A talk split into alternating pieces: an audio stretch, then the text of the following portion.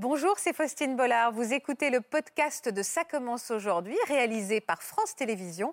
Bonne écoute à vous. J'avais pris un peu la peur de la balance. Actuellement, je suis à 228 kilos. Vous êtes monté jusqu'à? 275 voire plus. J'ai perdu une amie en août 2021. L'obésité, je pense que c'est ce qui l'a tuée. Et à partir de là, je me suis dit, dit ben Chris, le prochain sur la liste, c'est toi. Non, t'es trop jeune pour mourir, donc bats-toi, arrête de trouver des excuses et bats-toi en fait. Dans le sens où à partir du moment où on va vers un poids assez élevé, faut dire les mots, on approche de la mort. Hein. J'ai perdu 110 kilos en un an et demi. Je, me voilais la face sur la gravité de l'obésité en fait. Mon déclic, il est tout bête, c'est qu'un jour je travaille euh, en région parisienne et euh, un, de mes collègues passe devant moi un soir euh, vers 18h. Il me regarde, il me dit Avant j'étais un gros lard, comme toi. Si tu veux changer, ça c'est toi. Si tu veux rester comme ça, c'est toi aussi. Je suis resté bouche bée en fait. Je me suis dit c'est le premier jour du reste de ma vie. Plus jamais je serai comme ça. Je suis en obésité euh, clairement depuis euh, la première maternelle. Et donc, euh, ça a été une courbe de poids montante toute ma vie. J'ai toujours été très consciente que ma vie était en danger. Tu as un signe et tu décides de changer. Et tu te dis non, j'aime la vie, j'ai toujours aimé la vie, mais qu'est-ce que je fais? J'ai envie de vivre, j'ai envie d'avoir des enfants. Je me suis réveillée, quoi. Vous êtes montée jusqu'à quel poids? 200 kilos. Ouais, 200 kilos.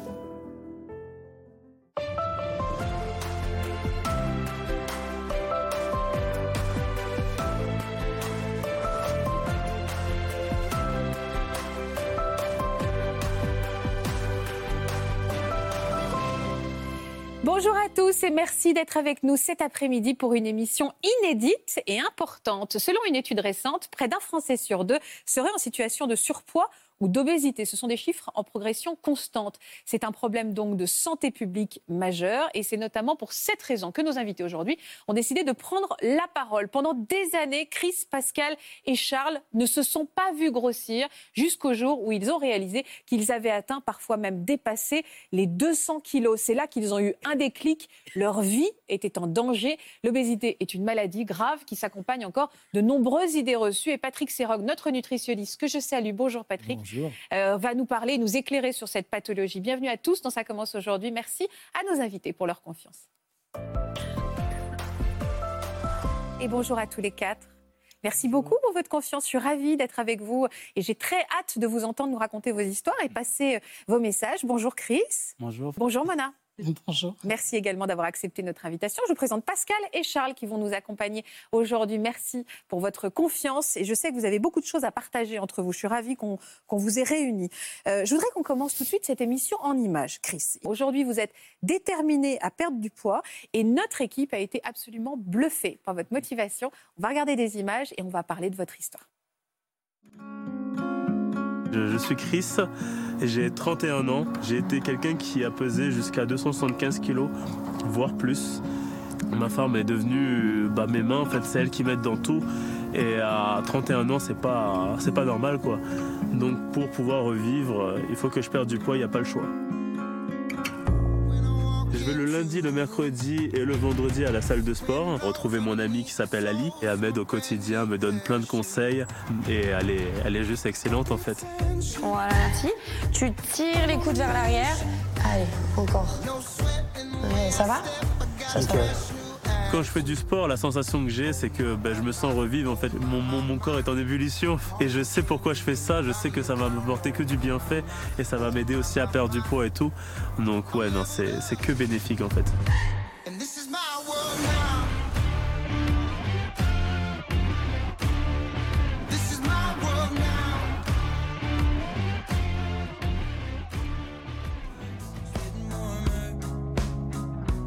Antoine, c'est quelqu'un qui a réussi à perdre 150 kilos par lui-même environ. Il m'aide dans le quotidien, il me, il me conseille. Je lui serai toujours redevable de ça parce que c'est. Euh, il m'aide, il m'aide énormément.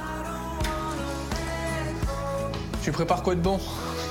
On a prévu du riz avec euh, une poêlée comme d'habitude. Et de l'escalope de poulet, ça te dit? Il me, il me conseille surtout dans l'alimentation. Toi, tu me disais, Antoine, que tu rajoutais d'autres légumes dans les poêlées? Des poivrons, poivrons rouges. C'est très bien de manger de cette manière-là. Ouais. Puis après, tu pourras élaborer un peu plus tes, plats, mais par la suite. Si t'as réussi, j'y arriverai forcément. Exactement. j'ai confiance.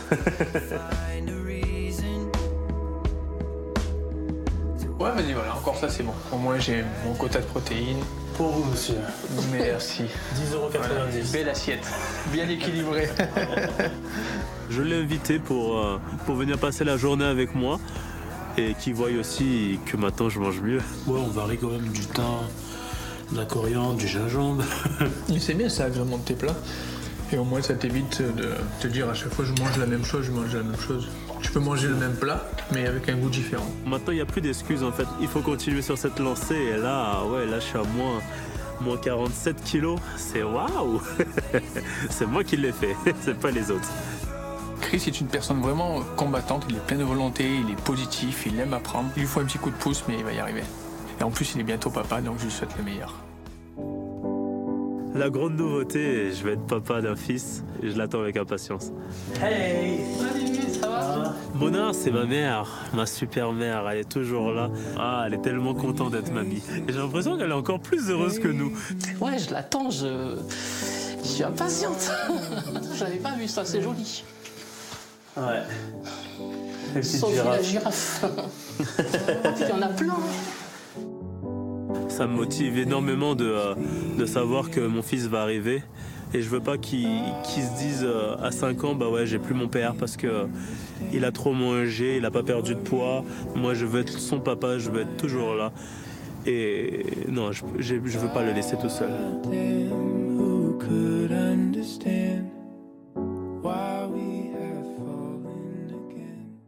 Vous n'avez pas quitté votre sourire, Chris. Jamais de la vie. Qu'est-ce que vous êtes souriant? Vous êtes fier quand vous voyez ces images? Ouais, j'ai l'impression de voir quelqu'un qui en veut. Ah ben c'est pas l'impression. C'est que moi je me dis voilà quelqu'un qui en veut énormément. Et donc ce déclic dont on va parler après, c'est le fait de devenir papa. Oui. Est-ce que je peux me permettre de vous demander votre poids? Actuellement, je suis à 228 kilos. D'accord. Vous êtes monté jusqu'à? Un peu plus. Enfin, 275, voire plus. D'accord. Pourquoi voir plus? Parce que vous avez arrêté de vous euh, peser? quand je- enfin, À partir du moment où je suis monté à 275, j'avais pris un peu la peur de la balance. Du coup, j'avais stoppé. Donc, la dernière fois que j'ai vu. C'était 260. Voilà, exactement. Et vous voulez descendre jusqu'à combien? Mon poids idéal, ça serait d'être entre 120 et 130. D'accord. Mais je veux pas, je veux pas redevenir mince. Parce que euh, le vrai Chris, il est pas mince. Il, est, il a des rondeurs, il est souriant. Mais je veux, je veux quand même, pour mon enfant, perdre du poids et puis faire du foot avec lui. C'est ça. hein. L'idée, euh, euh, l'image que vous avez, c'est de pouvoir faire du foot avec votre fils. Ah oui. Oui, c'est le futur Kylian Mbappé, mon fils. Vous avez toujours été en surpoids, Chris? Euh, plus ou moins, oui. J'ai toujours eu 10 kilos de plus que les autres, 10-15 kilos de plus que les autres. mais Même à fait- partir de quel âge? Euh, à partir de 10, 11 ans, je dirais. Mhm. Mais euh, j'ai beau, enfin, j'ai fait beaucoup de, de sport dans ma jeunesse. J'ai fait 6 ans de foot, j'ai fait euh, un an de basket, un an de judo. Avant, j'habitais à Paris et hum, je pouvais marcher de Châtelet jusqu'à la Tour Eiffel. Ensuite, je retournais sur Saint-Lazare. Enfin, je, faisais, je marchais énormément. Du coup, ça me faisait de la, ça me faisait de la route et du coup, bah, je mangeais, mais je brûlais aussi énormément Ouais, de calories. Du coup, bah, j'étais en forme. Vous mangiez beaucoup? À l'époque, oui, je, je mangeais quand même pas mal. Vous vous rendiez compte bien. que vous mangiez peut-être plus que, que, que vos camarades? Je mangeais pas plus que, sauf le matin. C'est surtout le matin qui m'a à peu près tué, on peut dire. Qui vous a tué? Oui, parce que, enfin, je dirais tué dans le, dans le sens où, à partir du moment où on va vers un poids assez élevé, faut dire les mots, on approche de la mort. hein. Je suis en obésité morbide et dans le mot morbide, il y a le mot mort. Donc, il n'est pas négligé. Est-ce que euh, qu'est-ce que vous mangiez par exemple le matin? Parce que ça, ça m'étonne Oh, que vous me disiez euh, oh, c'est le matin qui m'a tué. Le matin, ça pouvait être énorme. hein. Le matin, il y, a des, il y a des fois où je pouvais manger la brioche de 750 grammes avec les pépites de chocolat. En plus de ça, je mangeais des euh, gâteaux fourrés. Avec ça, je pouvais manger une demi-baguette avec du beurre et pourquoi pas du camembert, s'il y en avait. Et accompagné de ça, je prenais du, deux bols de lait de 250 millilitres et je prenais euh, du chocolat en poudre. Et, et ça, c'est à partir vers quel âge vous avez commencé à manger de- Comme ça. des quantités comme ça? Je dirais à partir de 16 ans, 16 ans et demi à peu près. Est-ce que ça, on est dans quelque chose qui est de l'ordre de l'hyperphagie? Oui. euh, oui. quand on mange comme ça Et, et est-ce que euh, euh, l'hyperphagie, c'est quelque chose qu'on a toujours en soi ou c'est déclenché par quelque chose avant même de parler de, de la maladie qu'est l'obésité C'est que là, il y a deux, fa- deux- deux facteurs différents. Il y, a, il y a un facteur génétique qui joue, et puis il y a un facteur comportemental. Donc, à un moment donné, on ne sait pas pourquoi l'hyperphagie se déclenche vraiment. Mais l'hyperphagie euh, peut être effectivement euh, considérable. hein. Ça peut, vous pouvez engouffrer des, des quantités d'aliments, et, et sans, sans avoir faim. Il n'y a pas la notion de la faim qui va jouer à ce moment-là. Donc, il y a une perte de sensibilité au niveau du cerveau. Euh, Mona, vous avez remarqué que votre, euh, votre fils euh, mangeait trop déjà à l'adolescence, ces fameux matins, euh, ces fameux petits Alors, déjeuners je dirais excessifs qu'à l'adolescence, euh, pour moi, il ne mangeait pas trop. Il mangeait beaucoup, comme beaucoup de garçons adolescents. En dessert, c'était systématiquement deux yaourts. Et je lui disais, mais Christophe, pourquoi deux yaourts? C'est un seul, un seul te suffit. Non, non, c'est deux. Je lui dis, mais prends un yaourt et un fruit. Non, non, je prends deux yaourts et un fruit. Et c'était systématiquement comme ça. Euh, avant de continuer avec l'histoire de Christ, juste qu'est-ce qu'on appelle l'obésité, euh, la maladie de l'obésité C'est quoi? C'est de ne pas pouvoir contrôler C'est c'est cette hyperphagie C'est le, c'est le surpoids Juste la définition même de, de la maladie qu'est l'obésité. Bah, la maladie de l'obésité, c'est en fait une augmentation très importante de la masse grasse. Voilà. Hein? Grossir, c'est prendre de la masse grasse. C'est pas prendre du poids. Parce que vous De la masse grasse. On peut prendre du muscle. Le, le muscle Parce pèse peut lourd. prendre du muscle si on fait beaucoup de sport. D'ailleurs, Chris va prendre du muscle, donc il risque d'avoir des variations de poids qui vont l'étonner, parce que quand il va prendre du muscle, il va peser plus lourd, mais il va continuer à perdre de la masse grasse. Mais c'est vraiment l'augmentation démesurée de la masse grasse. Hmm, D'accord. Est-ce que, euh, à quel âge vous avez commencé à. hum, Vous avez senti que vous avez perdu le contrôle Euh, Au moment d'un déménagement, de votre déménagement, c'est ça? Oui, ma mère a été mutée euh, en région normande, à Caen. Et j'habitais à 25-30 minutes de la Tour Eiffel. J'avais mes amis à Paris. Ah, c'était trop bien, c'était la belle époque. Et puis, on a déménagé à Mésidon-Canon. Donc, un petit, une campagne où mon voisin d'à côté de chez moi avait 75 ans. L'autre à côté en avait 85. Il n'y avait pas de, il n'y avait pas de jeunes. J'étais, c'était l'horreur en fait. La, la, la gare, il fallait marcher 45 minutes à pied quasiment pour y aller, alors qu'en voiture, on en avait pour 5 minutes. En plus, au milieu des champs. Oh non, moi, j'avais plus envie de bouger, j'avais plus envie de marcher et tout. Du coup, je suis arrivé, je suis arrivé, dans- bah, je suis arrivé là-bas. J'ai commencé à devenir un grand joueur euh, de foot sur la console Ouais. et plus balle au pied. Et ben, j'ai mangé avec ça. Ben, Il y avait que ça à faire en fait. Et je, je ne voyais pas, je ne voyais aucun intérêt à aller me balader dans les champs sans mes amis ou quoi que ce soit. J'ai un peu déprimé, on va dire. Et Vous aviez quoi comme rapport à la nourriture, vous, Mona? Euh, par rapport à Christophe ou par Non, par rapport à vous. moi? Par rapport à moi, euh, moi, j'ai- beaucoup grossi suite à un accident de la route. hein. Je venais d'accoucher de Christophe. Christophe avait 7 mois. J'ai un, cas- j'ai un camion qui s'est couché sur ma voiture sur l'autoroute. Et en fait, je suis rentrée à l'hôpital euh, de Garches, Raymond Poincaré. Je faisais. C'était après ma grossesse. J'avais pris beaucoup de poids pendant ma grossesse, mais je devais faire dans les 70 kilos à peu près. J'en suis ressortie 14 mois après à 140 kilos. Ah ouais. Et les médecins me disaient à l'époque, euh, oui, mais pour l'instant, on vous soigne, oui, mais pour l'instant, euh, l'important, c'est que vous remarchiez, oui, mais l'important, euh, pour l'instant, c'est d'aller bien et tout. Le poids, c'est secondaire, on verra après.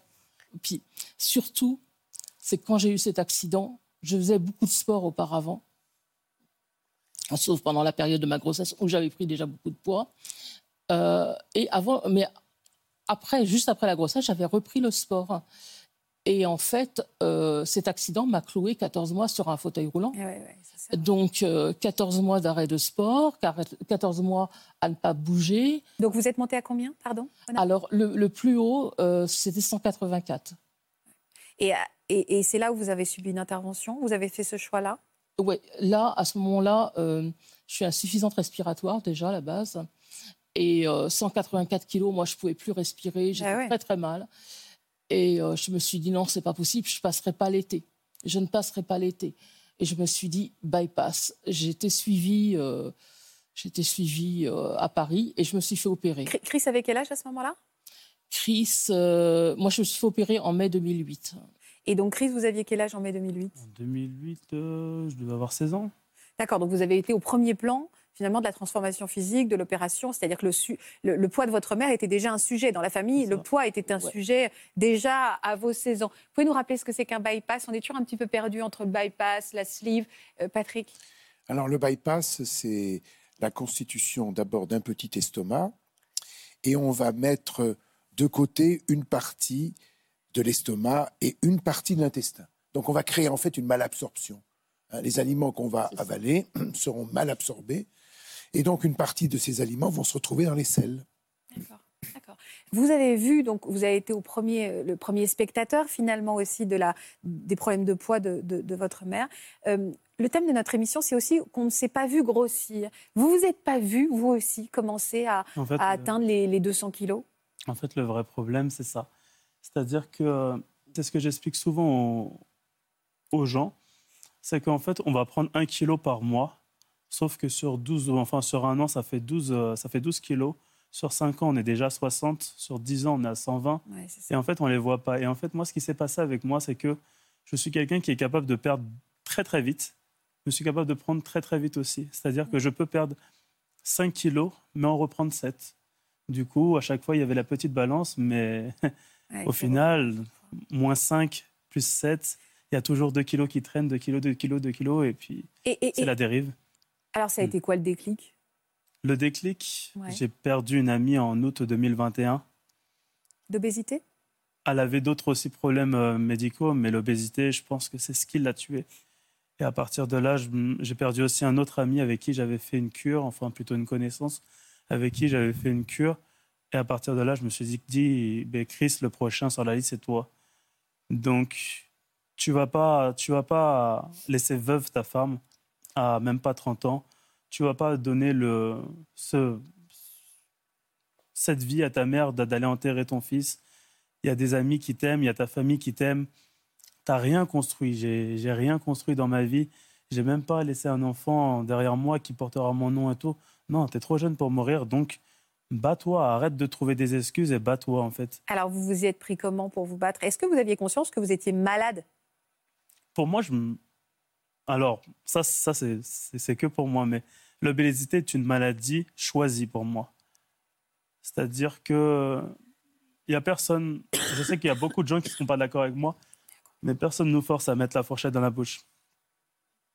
Qu'est-ce que vous pensez de cette expression, la maladie choisie? C'est compliqué, hein Je pense qu'il y a des gens que ça va oui. faire un petit peu euh, C'est- tiquer. C'est c'est compliqué parce que souvent, il y a des choses qui se passent en nous qu'on ne contrôle pas et finalement on dit, bon, ben voilà, euh, j'ai choisi. En fait, je ne l'ai pas tellement choisi. Hein, Il y a eu des, des facteurs et qui ont déclenché vraiment les choses. Donc après, il y a une sorte de fatalisme. Quand vous dites j'ai choisi, c'est voilà, c'est la fatalité, c'est comme ça. C'est ça. Euh, ouais. Mais c'est pas la moi qui a choisi. Alors, voilà, C'est moi pas qui a provoqué ma chute, c'est pas les autres qui m'ont Non, qui m'ont aidé à chuter. En fait, c'est dans ce sens-là où je dis que c'est une maladie Oui. choisie. En fait, il y a plein de gens qui ont ma situation euh, qui eux n'ont pas chuté. Donc en fait, été faible face à la fourchette.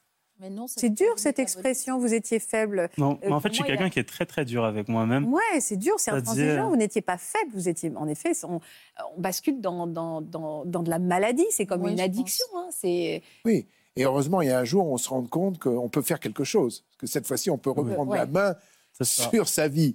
C'est ça. Voilà. vous, vous pouviez continuer à tout faire, c'est-à-dire à vous euh, euh, lasser les chaussures. Est-ce qu'à un moment vous êtes devenu dépendant d'un tiers? Oui, là, je suis devenu dépendant de ma femme. Donc, c'est-à-dire que euh, ma super femme, c'est ma super héros. quoi.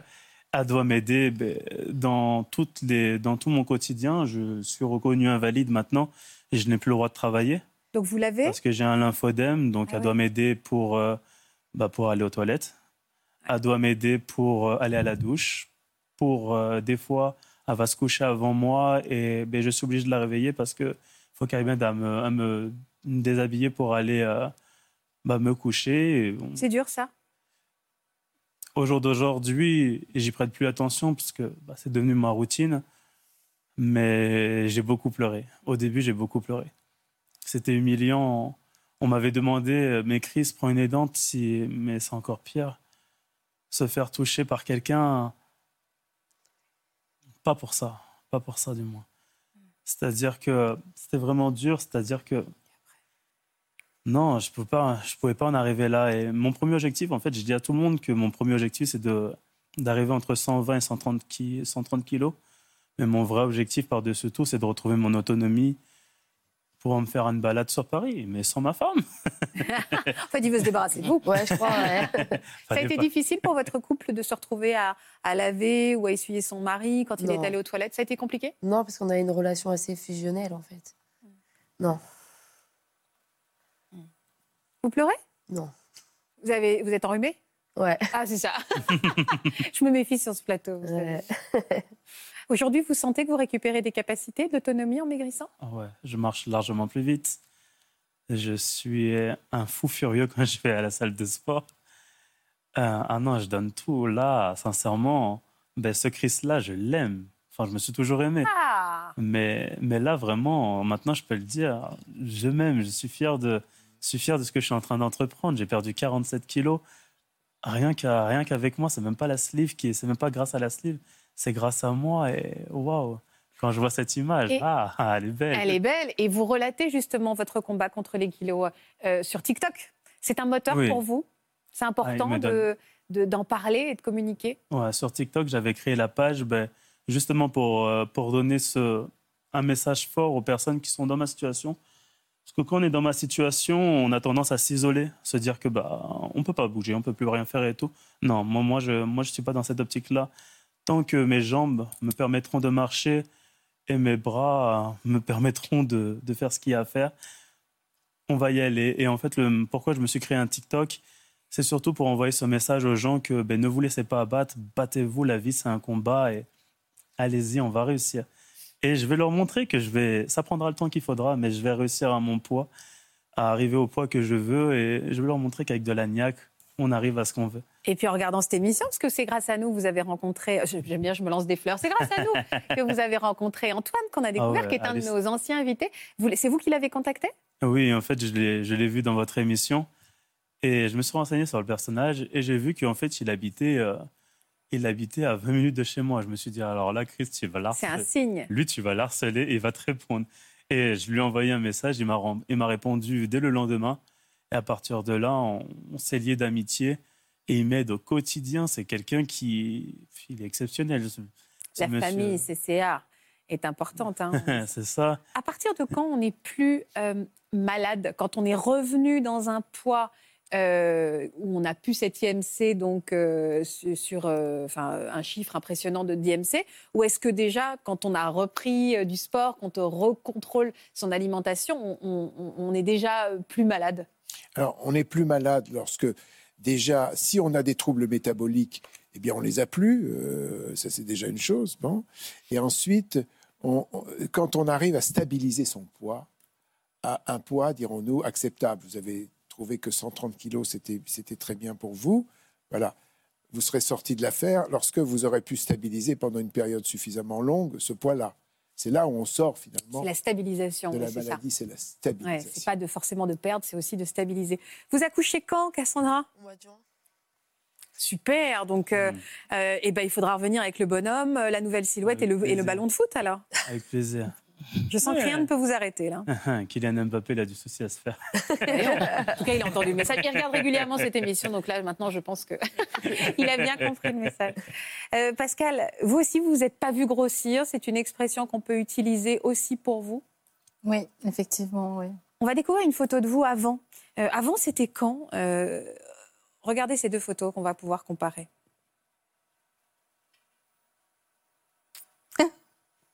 Ça vous fait sourire? Oui, oui, oui. J'ai eu dur à me relever ce jour-là. C'était quand cette photo? Euh, euh, Je sais pas, c'était en Turquie. Euh, je sais pas, je devais avoir 30 ans. Ouais. Il y a 20 ans, quoi. Vous êtes montée jusqu'à quel poids? 200 kilos. Ouais. 200 kilos. Il y a un déclic quand on voit 200 kilos sur la balance? Je sais pas, j'avais pas de balance pour aller jusque-là. je me suis pesée chez un vendeur de pain euh, qui avait des balances pour peser la farine. Ah ouais. euh, j'ai vu cette balance, je me suis dit, ah, il faut que je me mette dessus. Et alors là, j'ai su que j'étais à presque 200 euh, kilos. C'est une prise de conscience, ce chiffre? Euh, Oui, réellement, oui. Oui, oui, oui. exactement. Comment vous aviez grossi, vous? Est-ce que vous avez un parcours similaire avec celui de Chris, c'est-à-dire à, l'adolescence? Qu'est-ce qui vous avait fait prendre du poids ou à quel moment vous vous êtes réfugié dans, la nourriture, peut-être? Non, euh, j'ai un parcours diamétralement différent. C'est-à-dire que je suis en obésité euh, clairement depuis euh, la première maternelle. D'ailleurs, ça se voit sur les photos, on, voyait que moi. Et donc, ça a été une courbe de poids mo- montante toute ma vie. Euh, pour être maman maintenant, j'ai deux garçons et mon fils le plus petit a la même courbe de poids que moi. Et j'ai eu un rebond d'adiposité vers 6 ans, vraiment très très important, pour arriver à l'âge de 13 ans déjà avec 100, 120, euh, Ah ouais, ouais. 140 kilos, 114 kilos à peu près. vous Ouais. avez, vous avez rencontré des difficultés euh, avec les autres enfants, le regard qu'on a posé sur vous? Parce que vous me disiez, on voyait que moi à la première maternelle. Oui, non, clairement, oui. Euh, bah, j'ai- jamais fêté d'anniversaire, j'ai jamais été invitée. Euh, je me souviens d'un anniversaire auquel la maman avait insisté pour m'inviter. En plus, c'était un garçon, donc avec des garçons, j'étais la seule fille. Et j'ai passé euh, tout mon temps à manger tout ce qu'il y avait sur la table. et elle était vraiment adorable, je m'en souviendrai toujours. Mais hormis ça, oui, bah, on a de la méchanceté, surtout euh, euh, dans les cours de récré. Il n'y avait pas encore la sensibilisation à, la non-discrimination qu'on a aujourd'hui. Et euh, à l'adolescence, bah oui, j'ai été en internat également, pas en internat spécialisé. Et on a voulu me faire un bizutage. On m'a fait croire que j'étais intégrée dans, dans le staff et ils m'attendaient à 5-6 euh, pour me mettre nue. J'ai dû me défendre. Ah là là là. Ah oui, vous avez vraiment subi des Oui, violences. oui, euh, là au matin, on me jetait du yaourt à la face. On me disait, euh, tiens, l'horreur. euh, grossis encore un petit peu, quoi. Donc, euh, oui, mais d'abord ce soir-là, je me suis bien défendue. Ils n'ont pas réussi à me mettre nue. Et donc, c'était vraiment là une, une envie de, de, de, de m'humilier face à, au corporel, quoi. Ça a forgé votre caractère aussi? Oui, mais je crois que j'ai toujours eu du caractère. donc, euh, donc l'un dans l'autre, je pense que bon, ça, ça a créé des conflits parce que du coup, euh, je voulais un peu m'imposer dans les groupes. Peut-être, peut-être pas au bon moment, peut-être pas par la bonne manière. Ouais. Donc c'était assez conflictuel. Mais euh, ouais, j'ai- un peu trop de personnalité, c'est clair. Non, et on n'a jamais assez trop de personnalité. Après, on peut avoir un Je caractère prenais de la mais- place au propre comme au figuré, on va dire. Et comment ça se passait avec vos relations amoureuses? Alors, Euh, il faut savoir que déjà, quand on est en très gros surpoids en tant que femme, il y a beaucoup d'hommes pour lesquels on est des fant- un fantasme pur. Et donc, euh, clairement, euh, si je mettais dans une petite annonce et que je mettais bien en valeur les rondeurs, femme de 150 kilos, aimant la vie, en plus, je me fais jolie, c'était qu'il y a de, de messages. Mais est-ce que ces hommes-là avaient une envie d'avoir une vraie relation ou c'était juste un fantasme ou avaient les capacités euh, de, de personnalité pour rassumer.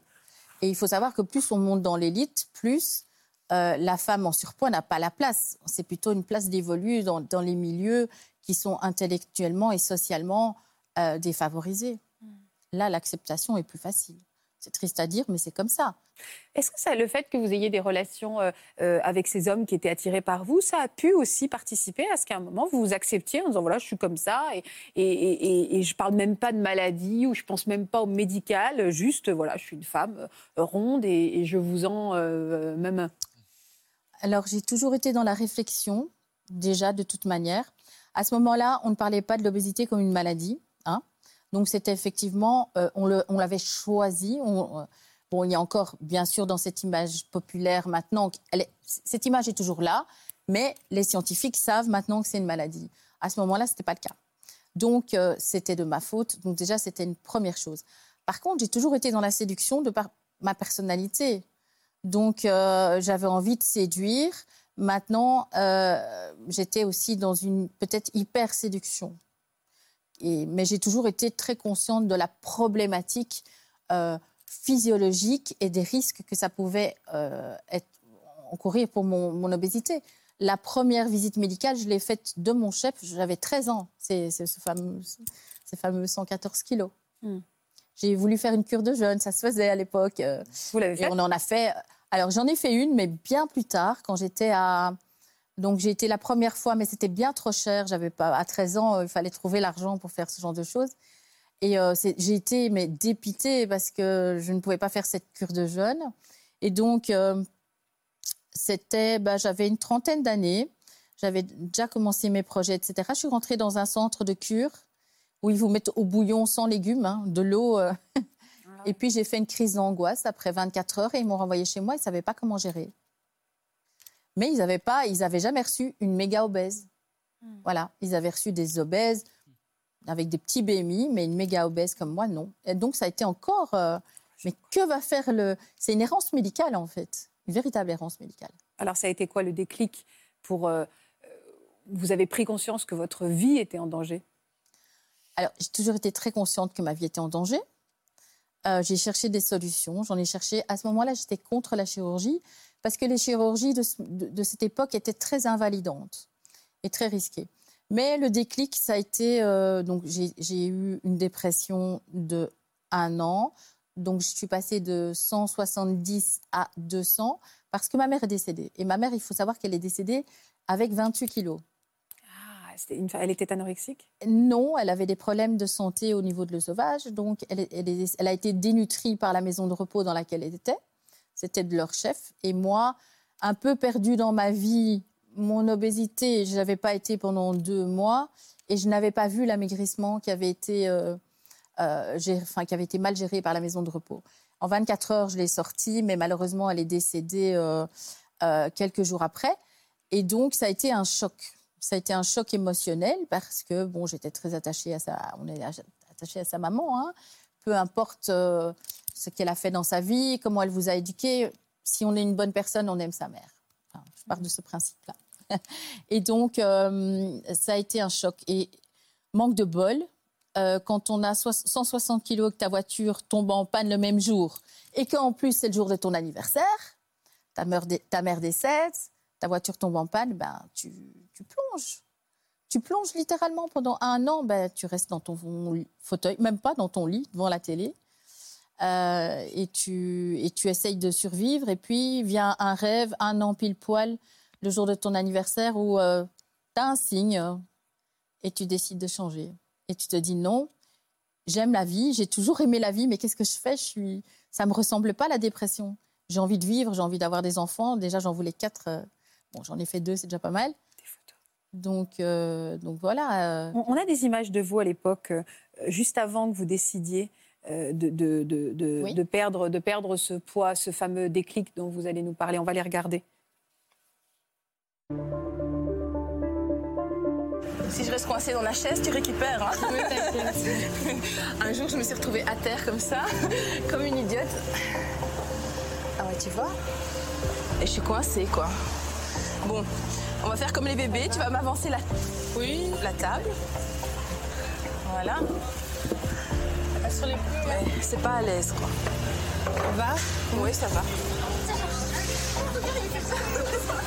Alors.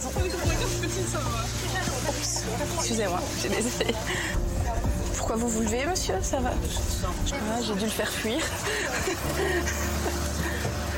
C'est vrai qu'on n'est pas très à l'aise hein, sur ces fauteuils. On n'est pas, c'est un peu serré. Hein. oui, c'est vrai. Heureusement que vous êtes toute mince. hein.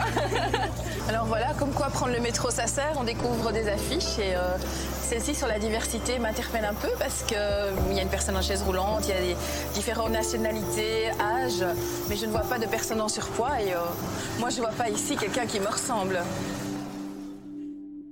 C'est un reportage auquel vous avez accepté de participer euh, pour faire changer justement le regard des gens euh, sur l'obésité. Il a été quand votre déclic? Vous m'avez dit un joli déclic tout à l'heure. C'était quoi ce déclic? C'était quand? Eh bien, ben, à mon anniversaire, un, an jour pour jour, euh, donc j'ai rêvé de ma mère qui m'a dit, écoute, faut faut changer de vie, tu peux plus, tu peux plus. C'était pas dans ces termes-là, vous savez, les rêves, c'est toujours un peu onirique, mais en tout cas, euh, je me suis réveillée, quoi. Je me suis réveillée et je me suis dit, euh, arriver à 200 kilos, c'est certes, il y a des gens qui arrivent à perdre sans chirurgie, mais je ne voyais plus que que la chirurgie comme solution, dans mon cas en tout cas. Vous avez subi quoi comme, comme chirurgie? Eh bien, euh, donc, lors de cette émission, j'avais déjà fait le sleeve, J'avais euh, un mois, deux, non, deux mois de sleeve. Et d'ailleurs, ça se voit parce que j'ai ici un pli, euh, de, de- un creux de ventre que je n'avais pas parce qu'on m'a retiré l'estomac. Et, enfin, une partie de l'estomac. Et le chirurgien a dû faire une taille plus grande que d'habitude parce qu'il m'a dit qu'il n'avait jamais vu un estomac aussi gros. Déjà, je suis arrivée dans son cabinet, il m'a dit non, vous faites jamais 200 kilos. Il m'a mis sur la balance, il fait ah oui. Donc je ne faisais pas euh, mon poids déjà. Oui, c'est ça. Euh, ça a toujours été ma chance. Je pense que comme j'ai eu une obésité très tôt, euh, à la prime enfance, ça s'est globalisé harmonieusement, enfin si on peut appeler ça harmonieusement, si on peut dire que quelqu'un qui fait 200 kilos a- peut avoir une harmonie, moi je pense que oui. Donc, Voilà. Est-ce que vous, vous, vous aussi, vous aviez besoin d'aide au quotidien à ce moment-là? Alors, euh, non, euh, parce que je n'avais pas euh, les lymphodèmes et que j'étais très souple dans toutes les circonstances. Ok, d'accord. voilà. On les embrasse. voilà. Euh, je, je- je ne me souviens pas du nom de tous, mais. euh, Ok, il y en a eu en tout cas. hein. Et donc, euh, non, j'étais très souple, mais c'était pas facile. Et on avait euh, des petits trucs. on- par exemple, pour se laver en dessous, en dessous des plis, on prenait euh, des manches et on mettait une éponge au bout. Et D'aide, en fait. Bah, C'est euh, quoi les un- lymphodèmes? Juste pardon, euh, Patrick, c'est quoi les lymphodèmes? C'est une augmentation de volume des vaisseaux lymphatiques et donc ils se dilatent énormément avec euh, de, ce qu'on appelle des exudats, c'est-à-dire du liquide qui s'épanche co- en dehors. Et donc ça donne effectivement des, des- des- des volumes très très importants de jambes ou, ou de cuisses quand les lymphodèmes sont, sont localisés là. C'est ce que vous avez, c'est ça? Oui. D'accord, ok. D'accord. Oui, donc euh, ma mobilité n'était pas. Je pense que quand même la mobilité est différente quand on a des lymphodèmes que quand on n'en a pas. Mais avant qu'il ait l'infodème, il avait déjà besoin d'aide. C'est juste ça, en fait. là. Oui, mais parce qu'il avait 60 kilos en plus que moi. Oui, oui, oui. Non, mais même euh, entre-temps, euh, il a perdu son autonomie. Il était à en dessous de 200. Il l'a perdu à Mm. Mais un, 180, 200. un cas n'est pas l'autre. hein. Oui, oui, de toute façon, euh, euh, le- le- t- tout ce qui est. euh, tout le monde vous dira un corps n'est pas l'autre, un métabolisme Mm. n'est pas l'autre, même s'il y a des particularités qui, dont- euh, identiques dans, dans- dans le corps de chacun. Un corps n'est pas l'autre, comme un esprit n'est pas l'autre. Il y, avait Oui, des choses que vous n'arriviez plus à faire, néanmoins? Euh, J'allais toujours en boîte, mais j'arrivais pas à danser aussi longtemps. Mais ça va. Ah, moi, j'arrive à. Euh, euh, et, et donc voilà, ben, des choses que j'avais. Pour entretenir une maison comme je le voudrais, c'était compliqué. C'était compliqué pour ça. Euh, et des fois, on est tout simplement épuisé. Clairement. Euh, Cette opération euh, vous, a, vous a tout de suite mis sur une rampe de lancement pour perdre ce poids. Est-ce que les choses sont allées vite? Alors, c'est allé très très vite. Euh, premièrement, je n'avais jamais connu la satiété, là, donc je l'ai découvert et ça a été magique. Un truc de dingue. Je n'avais pas faim du tout. Euh, ça, je pense que c'est les mécanismes de la créline. Et euh, donc, oui, ça a été très rapide, 60 kilos en six mois. Ah oui. Et là, tout de suite, vous avez voulu, c'est spectaculaire, hein Ah et là, tout de suite, vous avez eu envie de, de prendre un nouveau départ? Euh, oui, mais ça a été, dès que j'ai perdu les premiers 20 kilos, j'ai rencontré mon futur mari, le père de mes enfants.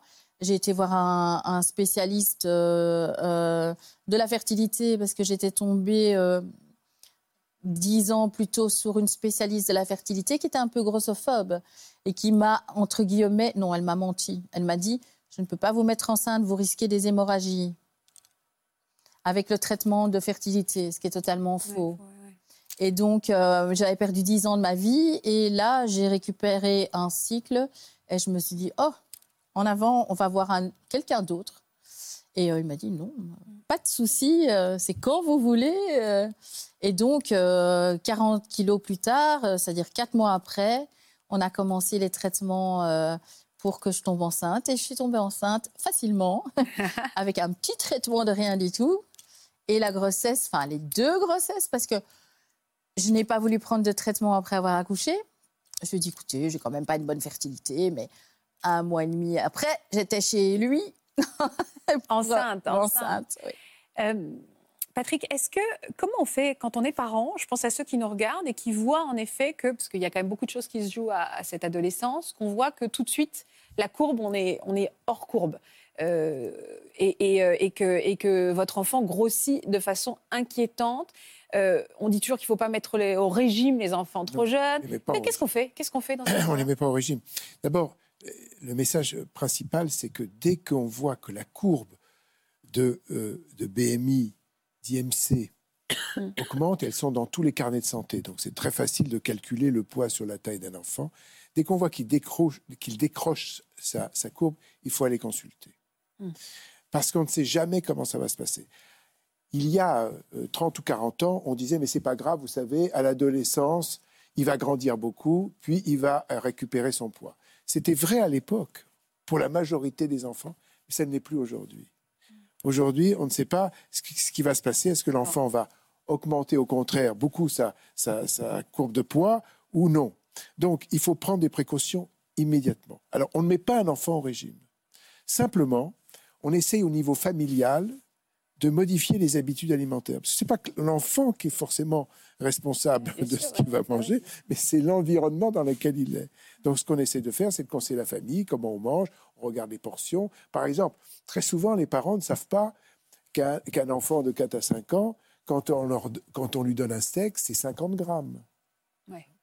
Très pendant très longtemps, on leur a donné 120 grammes ou 100 grammes, comme un adulte, en fait. C'est Il y avait ça, même une fierté des parents en disant bah, il est comme un homme, et quand c'est un petit Mm. garçon, il mange, il mange bien comme un homme. Et Donc, on il n'a absolument pas besoin de manger très ouais. hein. Ouais, je Donc, il y a une connaissance d'abord à avoir, et puis en plus, il y a un changement au niveau de l'ensemble de la famille et, Mm. et- et des autres enfants. Je comprends.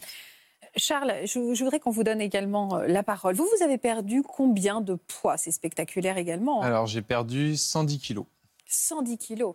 En combien de temps? En un an et demi. Vous avez toujours été en surpoids? Depuis. euh, depuis Incroyable cette photo. hein. Ouais, ouais, depuis le jeune âge, euh, j'étais toujours un peu au-dessus de la, de la courbe enfant. Et puis à l'adolescence, euh, ça s'est amplifié. Et dans ma jeune vie d'adulte, alors là, j'ai fait un, un boom de, de, de poids. On va regarder quelques images hein, de votre enfance, de votre, de votre adolescence pour découvrir le jeune homme que vous étiez. Même si vous n'êtes toujours pas bien vieux aujourd'hui, mais bon. C'est clair. Depuis tout petit, Charles est un enfant en surpoids. Mais c'est à l'adolescence qu'il prend de plus en plus de kilos sous le regard impuissant de ses parents inquiets. Bien qu'il soit l'objet de nombreuses moqueries, Charles préfère les ignorer et rester positif. Il est d'ailleurs apprécié de ses amis pour sa joie de vivre et son humour. Après ses études de droit, le jeune homme souhaite se tourner vers la politique, mais il prend vite conscience que son physique est un problème. Pourtant, à cette époque, maigrir n'est pas une priorité. Le jeune homme préfère s'accepter comme il est et continuer de se faire plaisir sans se priver. C'est finalement à l'âge de 19 ans qu'un événement le fera soudainement changer d'avis. Pour vous, être en surpoids, c'était être épicurien, quoi. Oh ouais? Ouais, Ouais, c'est ça, ouais. euh, J'ai l'impression que c'était euh, totalement assumé. Je suis comme ça. Bah, je le dis souvent, euh, j'étais un gros heureux, en fait. Enfin, franchement, je, je kiffais la vie. Vous êtes un mince heureux aujourd'hui? Ouais. Ok. En dix fois plus heureux que quand, quand j'étais gros, finalement. Donc vous étiez bien. Est-ce que vous disiez que vous étiez gros? Ouais. Est-ce que vous rendiez Ah oui. compte que vous étiez gros? Ah oui, non, par contre, je savais que j'étais gros. hein, J'en faisais beaucoup d'humour. Enfin, euh, euh, c'est être gros, c'est un état, hein, c'est un fait, on peut pas le cacher. Donc, euh, euh, non, non, j'en avais conscience. hein, j'en avais conscience, mais je, je, je me voilais la face sur la gravité de l'obésité, en fait. C'est-à-dire la gravité, c'est le fait que votre vie, votre vie et votre santé étaient en danger C'est ça où Bah, vous voyez la face? Peut- Peut-être que ma santé n'aurait pas été en danger dans l'immédiat, mais euh, on va dire que si j'étais resté comme ça, 10 ans, 15 ans, 20 ans après, euh, ça aurait été, je pense, euh, catastrophique. Donc, Bah alors, si vous étiez gros, heureux, et finalement, encore une fois, c'était associé à- à- au fait d'être un bon vivant, Mm. euh, qu'est- qu'est-ce qui a fait que vous avez voulu changer alors? Ça a été quoi votre déclic? Mon déclic, il est totalement bête, en fait. J- en fait, j'avais mes proches qui essayaient de me- toujours de me convaincre d'aller faire une sleeve, de faire quelque chose, parce qu'ils euh, ils- étaient beaucoup inquiets pour moi. Vous le preniez mal? Pas du tout. Non, d'accord. J'ai jamais mal pris les, les, les insultes ou quoi que ce soit, je l'ai jamais mal pris. Est-ce que vous avez vécu des insultes? Oui, bah forcément. Toute façon, quand on est, franchement, quand on est gros, euh, il y, y a des insultes. Alors qu'on vous le dise euh, verbalement et en face, euh, ça, ça peut arriver. Qu'on vous le dise aussi par le regard, euh, ça existe aussi. Le, Ouais, le c'est regard euh, parle beaucoup aussi. Mm, mm. Et puis même dans, dans les gestes, etc. Mais vous en fichiez Ouais, ouais, franchement, euh, je m'en, fichais. J'étais super bien entouré. Euh, j'avais beaucoup d'amis. Enfin, j'ai toujours beaucoup d'amis, mais enfin, franchement, je m'en, ouais, je m'en fichais. Bah alors, c'est quoi ce, ce déclic bête? Bah, c'est que je. Alors, je pense qu'en fait, à- d'entendre mes proches me dire fais quelque chose, fais quelque chose, alors que moi, je ils m'embêtent en fait. J'ai pas envie de, j'ai pas envie de faire quelque chose. Je suis bien comme ça. Et en fait, mon déclic, il est tout bête. C'est qu'un jour, je travaille euh, en région parisienne. Et euh, un, de mes collègues avec qui j'avais jamais parlé, il passe devant moi un soir euh, vers 18h. Il me regarde, il me dit Avant, j'étais un gros lard, comme toi. Si tu veux changer, ça, c'est toi. Si tu veux rester comme ça, c'est toi aussi. Allez, ciao. Et en fait, il est parti. Et j'ai pas eu de discussion avec lui. Et je suis. Alors, il m'a pas du tout vexé ni quoi que ce soit. Je suis, je suis resté bouche bée, en fait. J'ai repris ma voiture direction la Normandie. Et en fait, quand j'ai posé ma voiture, je me suis dit c'est le premier jour du reste de ma vie. Plus jamais je serai comme ça. Et je sais pas comment l'expliquer, mais C'est c'est. le terme qu'il a utilisé, c'est les mots qu'il a utilisés. C'est exactement vous- les mots. Bah, je, je les oublierai jamais parce que, parce que si je le recroise demain, euh, je le remercie mille fois en fait. Je le remercie mille fois parce m'a, par ces mots-là, il m'a offert une vie, euh, une nouvelle vie qui est, qui est, qui est- qui est 100 fois mieux. Enfin, euh, Par quoi vous avez commencé Vous dites j'ai posé le pied par terre, je me suis dit c'est le début de ma nouvelle vie encore une fois. Vous étiez malade.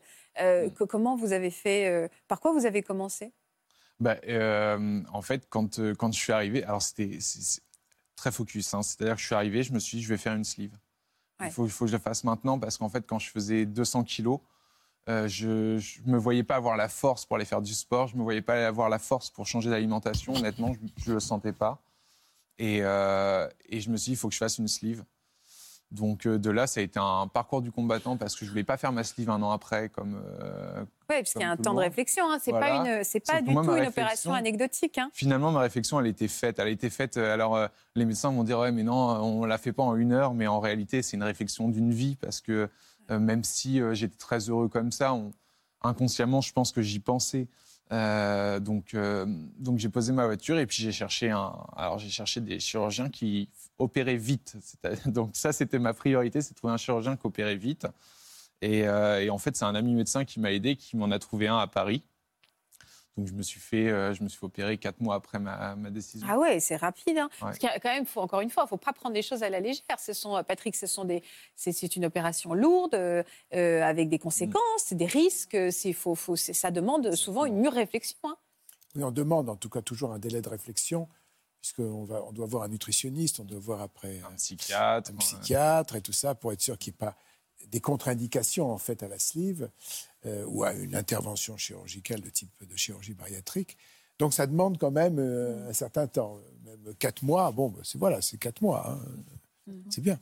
Voilà. Donc, euh, C'était quoi votre dernier repas de... Ça, c'est une grosse erreur. Franchement. C'est-à-dire euh, En fait, le, donc mon dernier repas, donc je me suis fait opérer un lundi matin. Le dimanche soir, je l'ai passé à la clinique et du coup, mon dernier vrai repas, c'est le dimanche midi. Et comme un idiot, euh, j'ai mangé dans un restaurant gastronomique. euh, Bah, pourquoi comme un idiot? Parce que j'aurais dû me faire un vrai fast-food, en fait. Franchement, j'aurais dû me faire un vrai fast-food parce que parce qu'après ça c'est fini. Enfin, le- une fois que c'est pour ça qu'il faut bien peser aussi le pour et le contre sur la, la sleeve parce que c'est un vrai changement d'habitude de vie. Euh, c'est un changement de vie radical. C'est-à-dire, vous pouviez plus me faire de fast-food après? Pendant plusieurs mois, vous pouvez pas. Non, votre alimentation elle change complètement. C'est-à-dire, Euh, vous mangez quoi? Euh, bah, C'est-à-dire que les 15 premiers jours déjà, d'après sleeve, c'est euh, vous mangez liquide.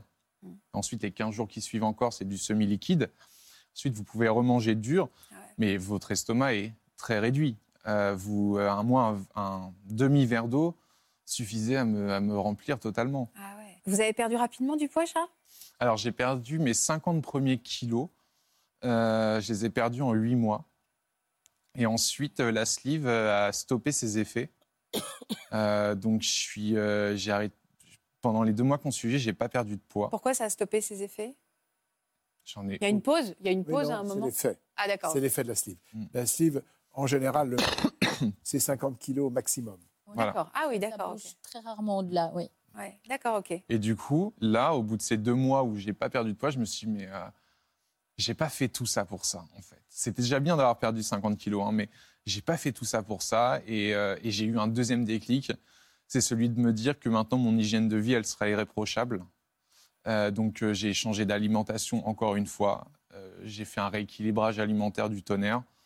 Euh, j'ai euh, tout en me faisant plaisir, hein, parce que le, se faire plaisir est toujours un- moralement, c'est toujours très Tenir, important pour moi. Et je me suis mis beaucoup au sport également.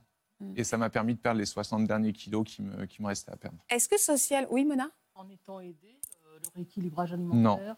je l'ai fait, euh, je l'ai fait moi-même, bah, en fait, avec. euh, alors, on dit, faut pas, faut pas regarder tout sur Internet, mais en réalité, si on se renseigne bien, si on va sur les bons sites, si on a les bons interlocuteurs, Internet, c'est une mine d'or pour avoir toutes les informations. Et le, et soutien aussi. et le soutien. Ouais, mais ouais, j'avais ouais, pas envie, en fait, j'avais pas envie de, de retomber dans les, dans les griffes d'un médecin. Enfin, c'est pas méchant, hein, mais j'avais pas envie d'un suivi nutritionnel où on me dit ça c'est pas bien, ça c'est bien, ça c'est pas bien.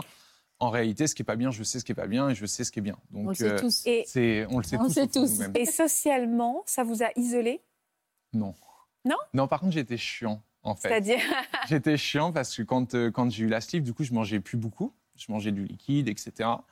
Et du coup, en fait, je, je, euh, j'obligeais, entre guillemets, mes amis, ma famille à manger ce que j'aurais eu envie de manger, en fait. Donc, Ah ouais? euh, Ça donc, vous frustrait pas encore plus d'avoir des gens qui mangeaient des pizzas à côté Mais de je vous? suis pas un frustré, en fait. Euh, Je, suis, euh, je prends le plaisir là où il est. Alors, si mon plaisir, c'était de voir les gens manger, se faire plaisir comme moi, je me faisais plaisir, Ah ouais? bah, j'étais très heureux comme ça. J'avais plaisir, en fait, à partager, sans le manger, mais à partager le repas avec eux et à rigoler, à parler.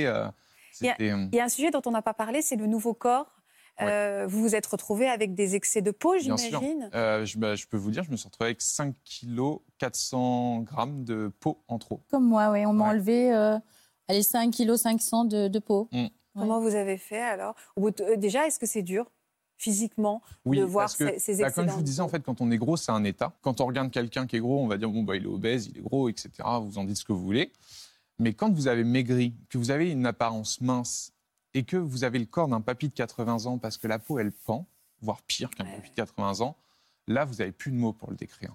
Et c'est ça, ce, chemin Ouais, qui, je je pense, est un peu plus Vous compliqué. êtes un ancien gros ou un, un nouveau euh, mince Enfin, c'est c'est Bah, bizarre. c'est oui, je compliqué parce que euh, c'est- on- oui, on peut dire un ancien gros, mais même c'est c'est bizarre en fait. c'est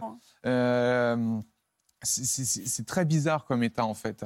Euh, alors, je l'ai pas si mal vécu que ça non plus. Ce qui est bizarre, c'est que j'ai jamais trop mal vécu mes, mes transitions, Euh, mais euh, mais j'ai eu le besoin de faire cette opération parce que en tant que jeune, euh, je me suis dit je peux pas rester, euh, je peux pas rester comme ça. J'ai besoin d'une identité corporelle qui me correspond quand même. C'est obligatoire de faire cette opération? Oui. Ah ouais, Oui, ouais. pratiquement, surtout Oui. quand on est jeune. Parce que c'est vraiment le problème de l'identité corporelle. En fait, on ne peut pas se regarder Ouais. euh, le matin quand, quand on a des peaux qui, qui pendent et tout ça. On n'est on a- on- on n'est jamais bien dans son corps. en fait. Mm. Exactement. Vous avez des cicatrices? Ah oui, bah j'ai. euh, je crois que mon tour de taille, il fait 95 cm. Bah, j'ai 95 cm de, de cicatrices. Qu'est-ce que vous ressentez quand vous les voyez, ces, ces cicatrices? Ça m'est complètement égal. Je préfère 100 fois mes cicatrices à ma peau. Et surtout, je pense que la cicatrice, c'est un bon rappel. Mm. C'est-à-dire? C'est un bon rappel de se dire euh, D'où on vient. d'où on vient. Et Exact. surtout quand on peut se laisser aller, parce qu'il m'arrive encore de me laisser aller euh, quand je suis en vacances, etc. Euh, bah, quand on revient et qu'on se pèse et qu'on a vu qu'on a pris un peu, euh, bah, c'est un bon rappel aussi de se dire que j'ai pas fait tout ça pour rien. En quoi ça a changé votre caractère? Vous êtes différent aujourd'hui, chat Ah, je suis 100 fois plus. Ouais, je, suis- je suis totalement différent. Dans quel sens? Je suis, je crois, beaucoup plus humain que je l'étais avant. Je suis beaucoup plus calme et je suis beaucoup plus dans la compréhension. En fait, j'ai réussi à comprendre d'où je venais, pourquoi je suis passé par là, comment comment je suis passé par là, et maintenant je, je- mon, mon caractère a changé en fait. Je suis toujours heureux de vivre, je suis toujours un épicurien parce que alors là, je peux vous dire, je fais des très belles soirées, mais je, je, je- tout a changé. C'est-à-dire que je suis vraiment 100 fois plus humain. Vous avez quelqu'un dans votre vie? Oui, je suis paxé. Ah, félicitations Voilà. Qu'est-ce qu'on peut vous souhaiter pour l'avenir alors? De continuer à être heureux. Je pense que c'est le plus important. Vraiment, je pense que c'est le plus important, continuer à être heureux. Et, et surtout, euh, là, j'ai un autre projet, donc je change de milieu professionnel. Donc euh, j'arrête la politique, euh, enfin j'ai arrêté la politique là et je me lance dans la food healthy. Ah Voilà, donc euh, je vais ouvrir un- prochainement un, un restaurant euh, basé sur finalement ce que j'ai mangé pour perdre mes 60 derniers kilos. Et euh, alors, euh, ça peut paraître fou en se disant, ouais, mais il va nous vendre du régime. Mais en fait, j'ai jamais vécu comme un régime parce que c'était bon, c'était agrémenté de plein de saveurs, c'était. c'est- c'était vraiment plein de belles choses. Et puis, euh, quand j'ai fait tester mes amis, etc., sans forcément leur dire que c'était du healthy food, euh, ils ont adoré. Je me suis dit, mais c'est le moment de faire une reconversion. Et je cherchais comment aussi apporter ma. Rendre à César ce qui est à César. C'est-à-dire, on m'a on m'a aidé, bah, je cherchais à aider euh, aussi euh, les autres à travers ce que j'ai vécu. Qu'est-ce que vous auriez envie de dire aux ados qui nous regardent, qui sont euh, en surpoids, qui se demandent si, enfin voilà, qui se posent les mêmes questions qu'on se sont- qu'on qu'on s'est posées aujourd'hui? Réagissez. Je sais que c'est dur. Euh, Je sais que c'est plus facile de se voiler la face aussi, on va se parler franchement. Mais dès les premiers signes d'alerte de prise de poids, allez consulter. Euh, faites tout ce qui est en votre pouvoir pour, euh, pour arrêter cette prise de poids parce que vous le regretterez, vous le payerez très cher. Ça, c'est vraiment le message que je veux leur faire passer parce que même si on vit heureux, gros, hein, ce qui était mon cas, alors il y en a qui le vivent très mal ou il y en a qui le vivent très bien, mais en tout cas, ceux qui le vivent très bien, je m'adresse plutôt à eux. Pensez-y parce que dans 5-10 ans, quand vous allez avoir le déclic de perdre du poids, parce que vous l'aurez un jour ce déclic de perdre du poids, bah, vous en ressortirez pas indemne en fait. Même si vous serez peut-être toujours heureux, etc., vous aurez un corps qui sera plus en, en adéquation avec ce que vous auriez aimé. Voilà. Est-ce qu'on est guéri un jour? Ou est-ce Ah, qu'on ça, devra... C'est une bonne question. En fait, non, ça reste, je pense, pour la vie, une, une marque et aussi un souci euh, permanent. Et c'est vrai que quand vous parlez du déclic, vous avez raison, il faut, faut le déclic. Pour les adolescents, par exemple, quelquefois, on, on- on essaie juste de stabiliser la situation jusqu'à ce qu'ils aient naturellement leur déclic. C'est-à-dire qu'ils ne grossissent pas plus. Donc, donc c'est vrai que ça reste un problème pour la vie dans lequel on a toujours besoin d'être accompagné. D'ailleurs, vous continuez l'accompagnement avec votre restaurant futur d'Elsie Ouais, Food. Donc, il y a toujours cet accompagnement qui continue euh, toute la vie. Et vous irez déjeuner avec votre fils et votre fille? Avec plaisir. On a une heure Mais de route. hein. Il est vraiment, il est vraiment bien parce que dans sa façon de réfléchir, j'ai l'impression qu'il y a, il y a du Christ dans son. Il y a votre sourire. On connaît beaucoup dans. Ah, il y a votre sourire, Il y a votre sourire. commun, hein, Dans- lui, il y a votre, votre sourire. Voilà. Patrick, votre livre Faites sauter les verrous psy qui vous empêchent de maigrir pour en finir avec les fameux kilos émotionnels. Euh, on va retrouver tous vos conseils, toutes vos explications et votre décryptage dans cet ouvrage. Merci Patrick de nous avoir accompagnés. Merci à tous les quatre et tous les cinq pour cette émission. Euh, bonne fin de grossesse à vous, Cassandra, et, euh, et merci pour tous les messages que vous êtes venus véhiculer. Euh, je vous embrasse très fort. Passez une belle après-midi sur France 2. N'hésitez pas à vous transmettre cette émission. Elle est euh, disponible sur toutes les plateformes de France Télévisions, en replay et ailleurs. Je vous embrasse très fort. À demain. Vous aussi venez témoigner dans Ça commence aujourd'hui. Vous avez été victime d'un guet-apens et vous aimeriez témoigner de cet épisode traumatisant. Une personne vous a tendu un piège et vous a retenu contre votre gré pendant plusieurs heures.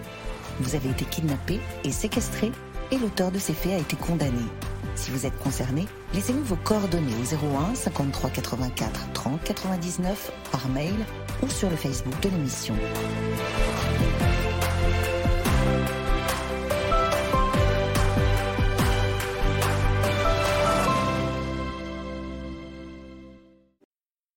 Voilà, j'espère que ce podcast de Ça commence aujourd'hui vous a plu. Si c'est le cas, n'hésitez pas à vous abonner. Vous pouvez également retrouver l'intégralité de nos émissions sur France.tv.